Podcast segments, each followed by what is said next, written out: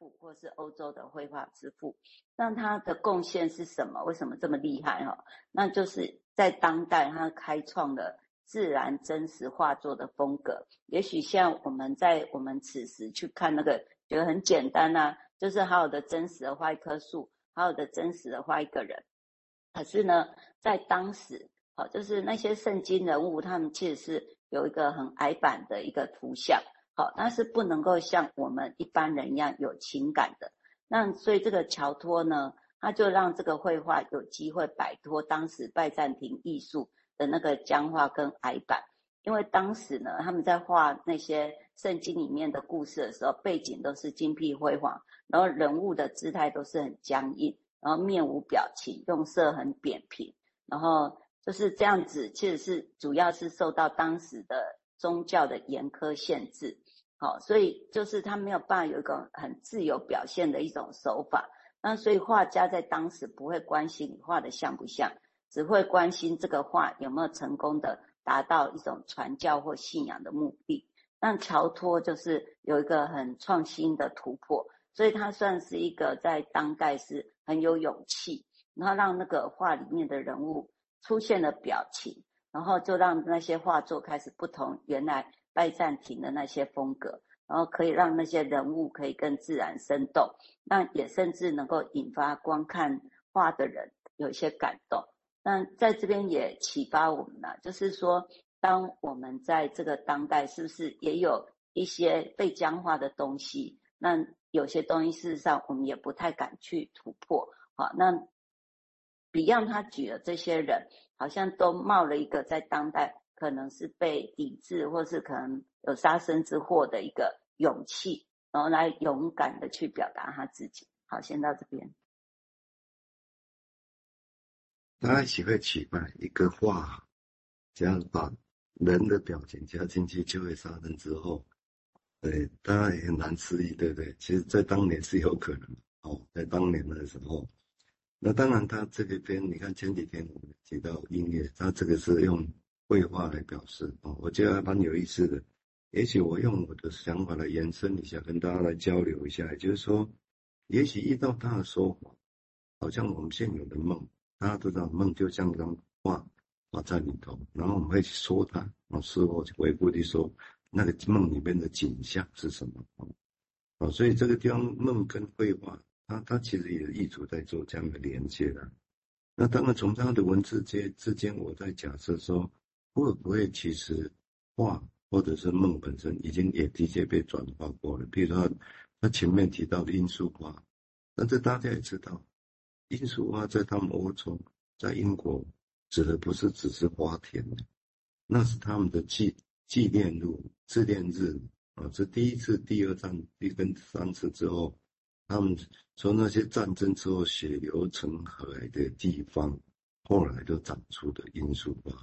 所以其实是有他们的所谓的纪念日的，可当你看他们纪念日都别的那个罂粟花，所以但是不管怎么样，我只有这些迹象，然后变成一个画，一幅画，那这个当然是以他讲，就有一些纯什么微型有转化的嘛。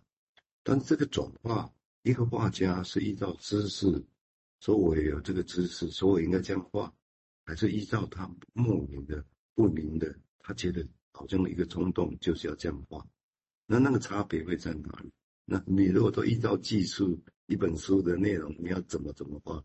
那有点像只会 transformation，你 K 哦，你的知识在那里。但是你如果依照是莫名的、不知道的，那你依照的力量，然后去去做，有个呈现出来，我会然后变成一个画。我觉得用这个来比喻是比较贴近所谓的 transformation 哦这样的概念。当然，也许各位朋友可以有新的自己的比喻的方式吧。我就用用这个方式来想象这个事情。好，我们接下来请所谓的经理补充，谢谢。对，好，那在往下走之前，我诶提一下，就是今天刚好看到那个 YouTube 上有个影片哦，就是在讲那个孟克的那个呐喊，然后他就说孟克在画那个呐喊的时候，他其实是跟朋友在散步，然后他就刚好看到那个天边是诶艳红的、鲜红的那个晚霞的那个整个天空。然后那个啊，因为他是好像是诶北欧那边的人，那所以他就是那个地平面是那个蓝黑色，然后说他看到这样景色的时候，他突然变得很焦焦虑不安。然后后来他是回去把这个画就画下来，然后就是那个呐喊。所以当他所感受到那个东西那种莫名那种不知道的时候，是不是一种哦？可是当他可以被画在那个画画面上，可以像语言或是一个诶画的一种语言，然后去被。画出来，那是不是可以转化成一种 K？那事实上，孟克他后来也有进入过那个精神病院，哈，嗯，所以他那一幅画说，好像在里面，呃，他也有说话被发现有写一排字，就是大概意思就是说，怎样的疯狂的人能够画出这样的画？好，唯有疯狂的人才能画出这样的画。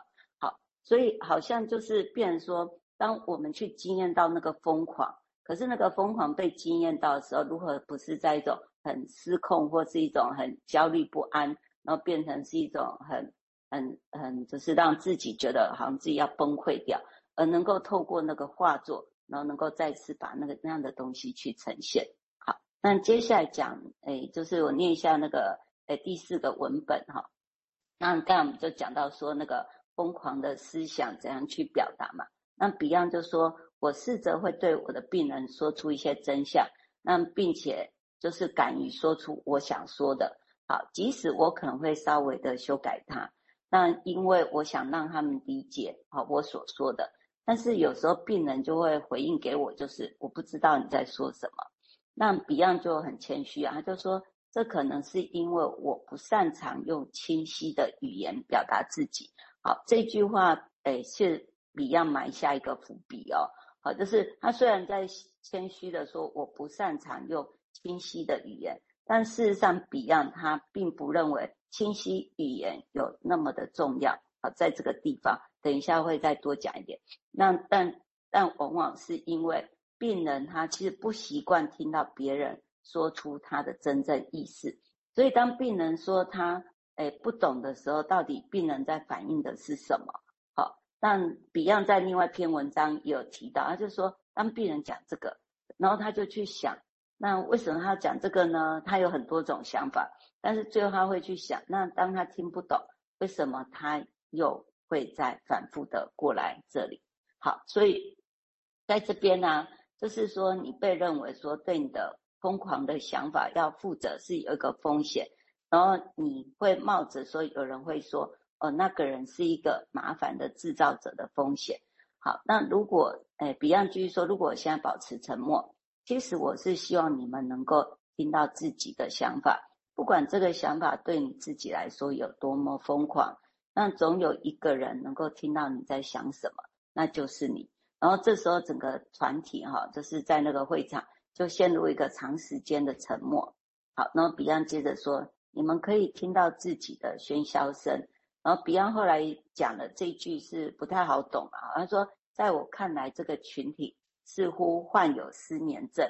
如果对应他前面讲的是没有办法睡觉、不敢睡觉，那是一种就是没有办法进入到那个做梦的状态。这样，好，那诶，我先呃，刚才念到这边嘛，哈，那我们刚才就讲说，当病人说我不知道你在说什么时候，那其实我们常常在听到病人这样讲，那分析师他会面临到一个，就是诶，你到底要不要继续把刚刚讲的句子？再解释的更清楚一点呢？那当然知道我们要节制嘛，哈，所以我们就像彼岸会讲的，哎，事实上是我不够清晰吗？还是病人他不习惯听出里面真正要表达意思？好，但但是 Beyond 他刚才有有用一个很重要，他说我不擅长用清晰的语言表达自己。好，可是却 Beyond 有个很重要的观点啊，就是他觉得说我们不应该。呃，为了要避免模糊，以至于我们就变成了一个教条主义。好，那就会变成说，好像必须要把事情说得很清清楚楚这样子。好，所以当病人说我不知道你在说什么时候，Beyond 说他他在其他的文章了哈，就是他有说我会就会跟他说，哎，如果你假设我这不是我说的意思，那问题就会出现在我真正的意思到底是什么。